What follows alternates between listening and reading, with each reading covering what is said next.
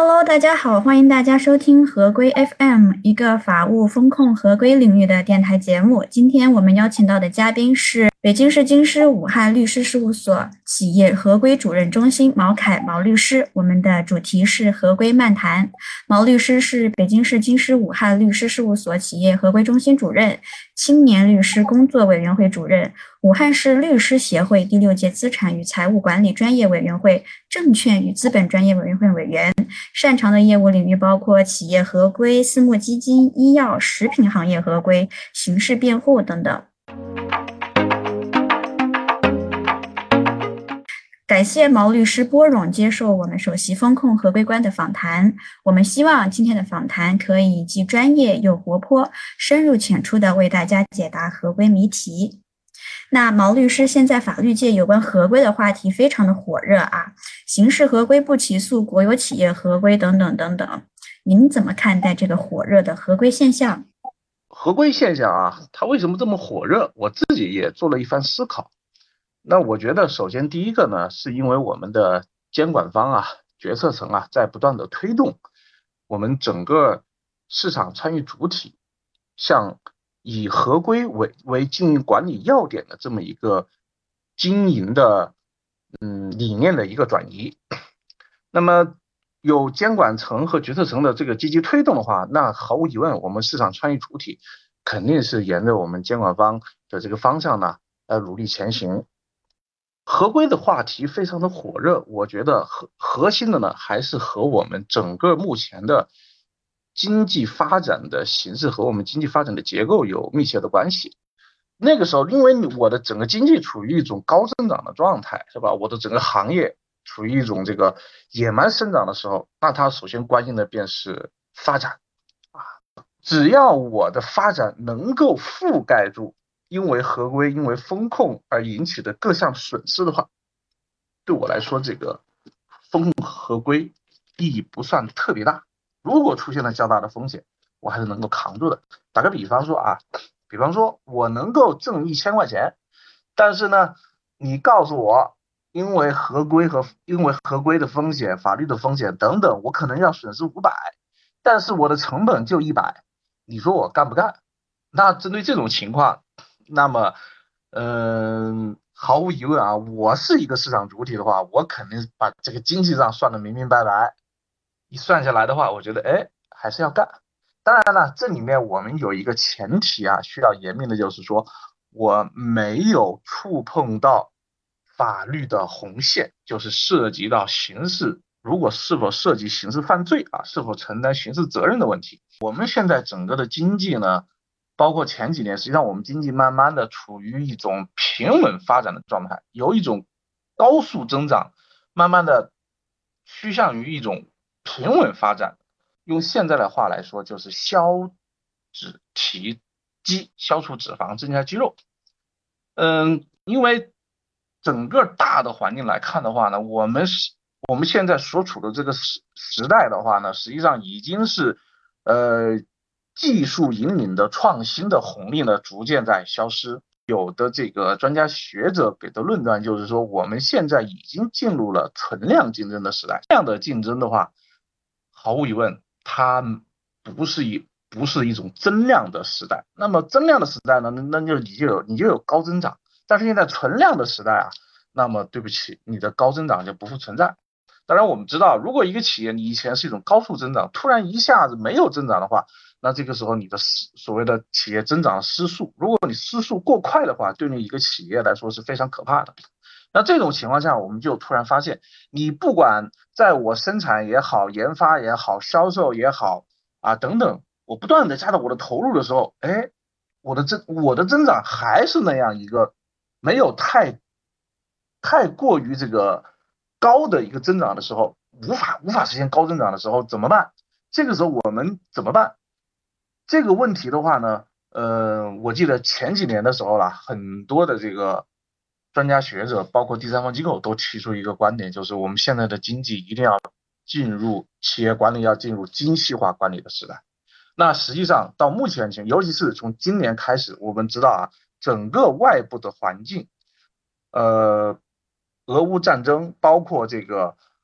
美国对我们中国的打压啊，引引起的一系列包括这个疫情的呃新的疫情的不断的扩散啊，一系列的造成大宗商品涨价等等，人员的限制、供应链的变动等等，对我们经济状况来说形形势是非常严峻的。那这种情况下，企业来说的话，我们怎么样来迎接新的增长？精细化管理啊，精细化管理，精细化管理可以说是存量竞争时代企业必须要做的事情。为什么？因为精细化管理能够为企业降低成本，减少损失。那这个在这种情况下，你减少的损失，实际上降低的成本就是你的利润。那从这个角度来看的话，合规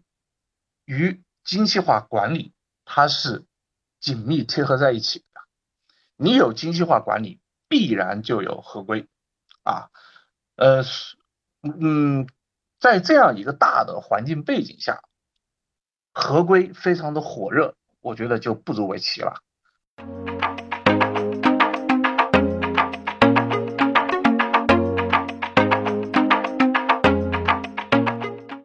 以前我们实实际上是很少提到合规，更多的提到是从国有企业的角度看是依法治企啊，从民营企业呢是合法经营。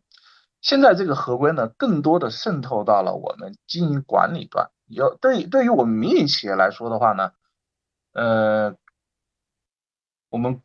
国家呢给了一个刑事不合刑事合规不起诉的机会啊，这个呢从二零年开始试点。二一年呢试点推广，二二年呢全国推广。呃，对于民营企业，对民营企业家来说的话呢，如果我的这个呃虽然触犯了刑事，可能触虽然触犯了刑法，可能要承担刑事责任，但是如果我能够建立起企业。内部的整个的合规的体系，确保整个体系不再重复啊犯这样的错啊打引号的错，不再犯这样错的话，那么我们从刑事责任的角度来看的话呢，给了一给了你一次改过自新的机会啊，刑事合规不起诉。当然，现在这个刑事合规不起诉呢，已经呃扩大到所有的市场参与主体，并且呢，不仅仅从企业端，也慢慢的向高管啊责任人这个。个人的角度来推推广，那么国有企业来看的话呢，呃，实际上呢，早在二零一六年的时候呢，就已经开始试点。二零一八年呢，国务院国资委推出了这个中央企业合资呃合规管理指引，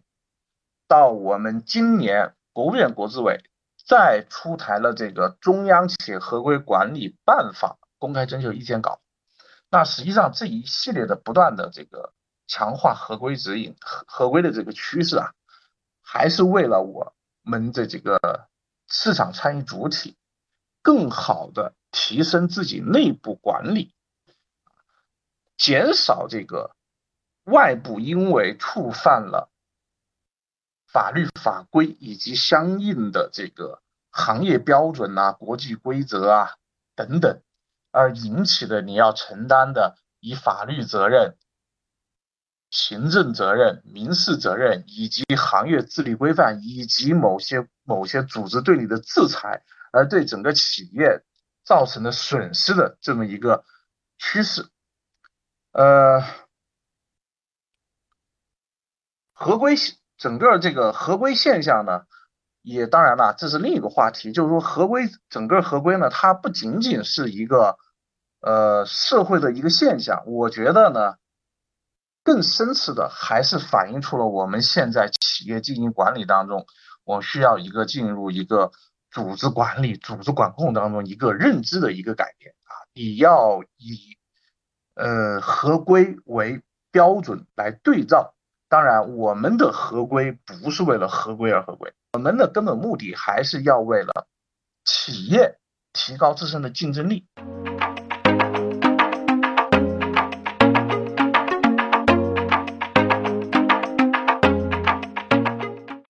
合规火热的现象呢，从一个方面也反映出我们当前经济生活当中啊，对于依法治企一个更深入的一个理解。呃，之前的话呢，整个企业的经营发展，可能我们想的就是一些啊法律法规的规定就完了。但是现在实际上啊，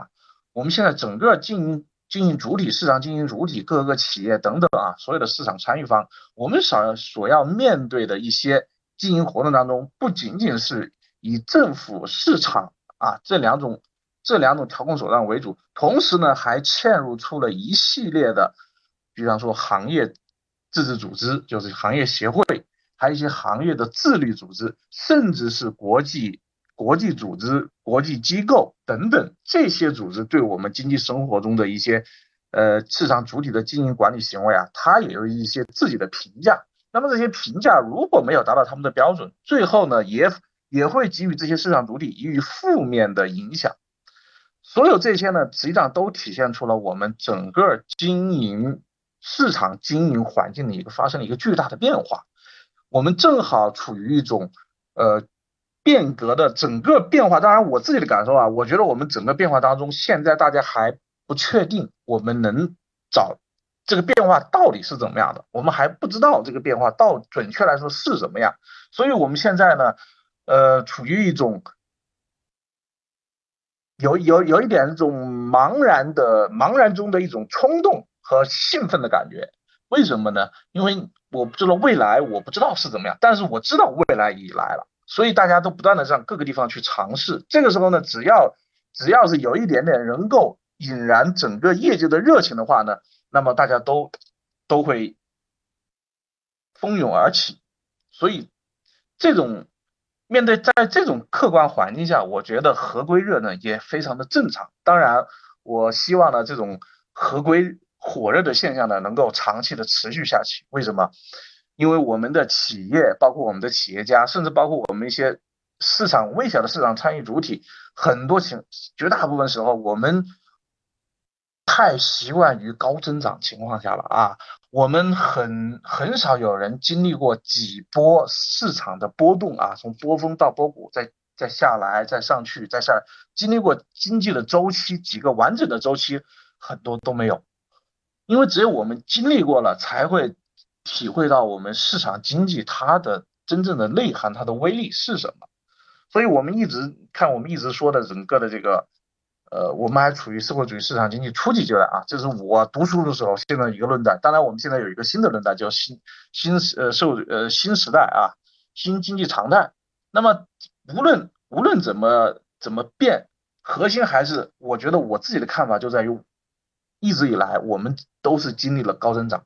没有经历一个经经济增长趋于平平和平稳的状态，还有一个外部环境剧烈波动的情况，我们都没有经历太多啊。反而我们是感觉是我们的生活都在不断的增长，突然哪一天有有一点点下坡，就感觉感觉很不适应。所以这种情况下呢？呃，对于企业的所有的能够引起企业经营管理变革的地方，我觉得必然会火热的。呃，最后呢，呃，我觉得企业合规，它也不会像流行性感冒一样，只流行一阵子就完了，反而它会会成为大家永远呃永远追求的一个目标。因为企业合规能够为精细化管理，为大家为企业降低生产经营成本提供有力的保障，所以这种的火热的背后，到后面我觉得可能要会成为企业文化的一个重要组成部分。王律师，您刚刚提到了一个非常非常关键的这个观点啊，就是可能中国的整个经济它的发展从增量拉动转为了这个存量拉动，那我们就势必需要对企业去进行这种精细化的管理，来提升它的发展的效率。而精细化的管理就意味着它会做到方方面面的合规，而我们的合规呢，不是为了合规而合规，可能是为了去规避它的某些风险，来把这个企业的价值更大的发挥出来。其实本身是。呃，为了推动经济的发展，促进经济的发展，而不是去遏制这个经济的活力的。因为通常提到合规呢，央国企它可能就会起到一个带头的作用。包括您也讲到，一八年有这个合规的指南，那今年有这个合规的办法。嗯，我们也常常会听到央国企合规强化年这样一些说法。您近期最近呢，也为中国船舶重工集团七幺九研究所进行了企业合规的知识培训。那么，我想请问一下，央国企的合规它可能会包括哪些方面？央企、国企的合规呢，实际上它是一个非常宏大的话题。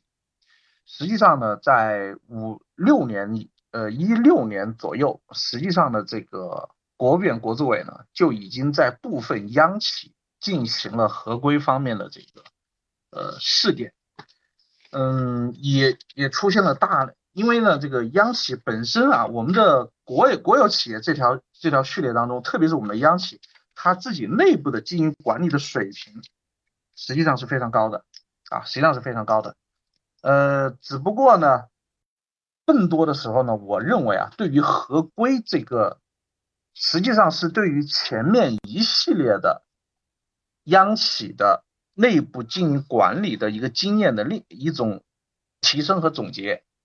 零六年开始啊，央企层面呢，它已经就开始实现了全面的风险管理。零九年的时候呢，就在央企层面呢，已经推广了内部控制这些基本的规范，包括我们的央企啊、国企已经全面建立起了总法律顾问制度。所以，嗯。那么这三套制度体系下来呢，基本上呢，将企业经营管理当中你能遇到的相关的风险，基本上能把它囊括在内。我们法治、法律制度建设、法治建设，它是不断加快的。你比方说，我们呃，从反国家分裂法啊，一直到这个国家安全法，然后就是这个生物生物安全法、数据安全法、网络安全法。等等一系列的法律，包括我们整个的金融市场的这个防御风险、防御这个防控、防防控全面风险等等这些方面的建设都非常到位。宏观的视角来看的话，把市场当中各项的规则制定清楚了，那这个时候管理层腾出手来。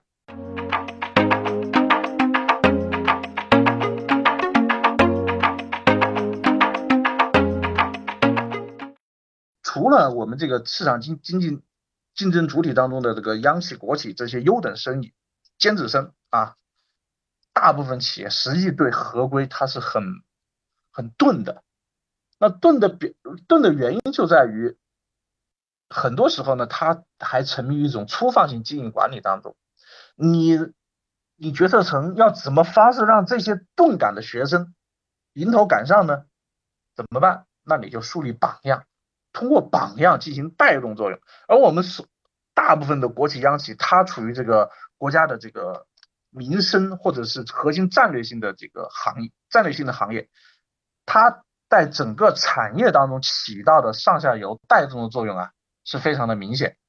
啊，非常的明显。所以你只要把国企，比方说我国企央企建立整套的这个合规管理体系，那毫无疑问，你只要跟我供货的。啊，包括你买我货的，包括你要朝我借钱的等等啊，市场要素，市场要素这个主体，所有的市场要素中，基本上都能见到国企央企的身影。那你要，那你这些民企要跟我合作，那你是不是要跟我的这一套管理体系进行对接呢？比方说我们的央企的一些财务管理制度体系，那我你，比方说你作为央企的供，你作为央企的供应商，你这套财务管理体系是不是要跟他对接呢？同样的，他建立一套完整的合规管理体系，你是不是要跟他？跟他的经营管理对接呢？这次的规，这次所谓的规增加的呢，就是内法规和标准。央国企的合规，我觉得难点就在于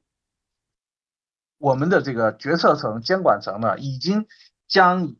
因为已经基基于前几年呢，在几个央企当中的试点，有一套有一套这个运行的机制。你看，他提出三道防线啊。这个这个就是这个就是几年的试点当中提出来的一个行之有效的一个组组织架构的一个一个架构的方法。那我现在要在全国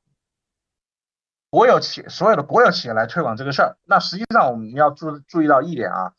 呃，央实际上我们很多时候你看到是国务院国资委对央企的做法，实际上到每个省市自省省一级层面，每一个省级的国资委，它也会对照着这个国务院国资委制定的相关的。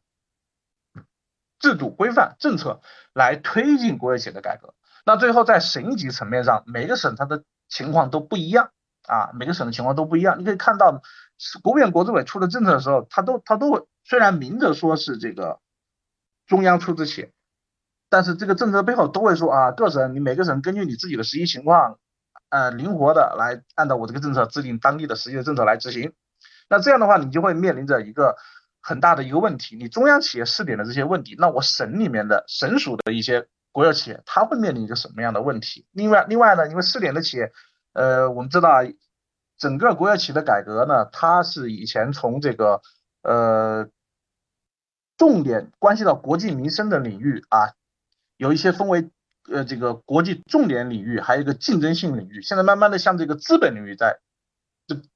国有企业改革的趋势向这个管资本的角度出发，那是那你央企从事的这个行业，我省属的企业是不是没有这个行业，反而是一种竞争性比较强的行业等等，是吧？你比方说，我这个星期五去培训的那家，这个它是一个国有的贸易型的企业，对吧？贸易型毫无疑问，你你是你正常来说啊，贸易型它是一个竞争非常激烈的一个行业，对吧？那所以它会面临的问题和你央企面临的是不是一样呢？这个不好说。所以这，所以所以到最后，你单纯的把这个制度把它弄下来，好，它规定的啊，你要什么这个风险的合规风险的呃评估啊，合规风险处置的方案，你要进行合规的这个考核啊，你要合规的这个每年的这个这个像类似于合规的尽调诊断这种啊，你还把。还有这建立起责任追究制度等等这些方面都把它搞起来，但是因为它每个行业，你说到底啊，你首先第一道防线，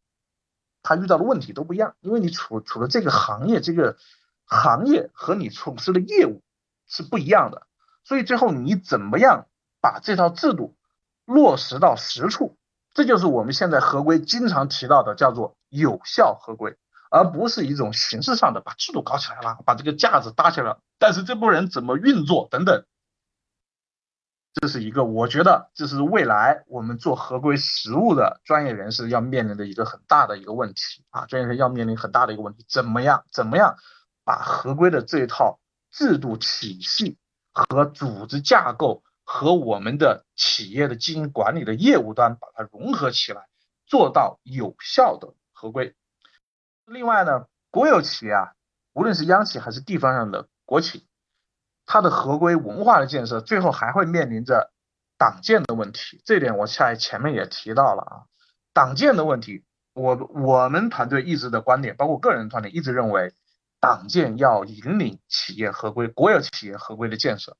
啊。为什么？实际上我前面也提到了一些，因为说到底，我的党建，我从经营管理的角度来看。它是企业文化重要的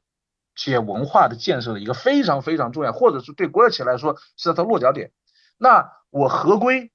我所有的制度、所有的组织架构等等落脚上面，最后靠谁来执行？靠人来执行。人是什么来？人靠什么？人靠思想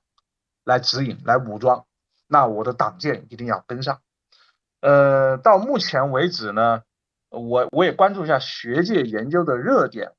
关于思想组织建设和合规建设之间的呃匹配契合也好，不是特别的多。所以从某些方，另外还有一点，现在呢这个公司法，我们现在正在修法过程当中。呃公司法对于国有企业啊，国有企业、国有独资企业以及这个国有下面的独资企业的子公司、子孙公司，它的组织架构又进行了重新的设定。那这套重新设定之后，我们现有的国有企业当中的董事会、监事会啊，这套制度会有大的一个调整，因为它这个组织架构这方面呢，会有一定调整之后呢，公司法修法完成以后，组织架构、公司法规定的组织架构确定之后，慢慢的这个我们的监管要从要会对我们合规的组织架构体系也会有一个调整。那么调整完了之后，我觉得整个的央国企的合规的这个监管要求的监管要求的制度规范体系的建设，才能真正的这个尘埃落定。好的，非常感谢毛律师参加我们首席风控合规官今天的访谈，期待下次跟您聊出更多更有趣的合规话题。合规，请听好，我们下期再会。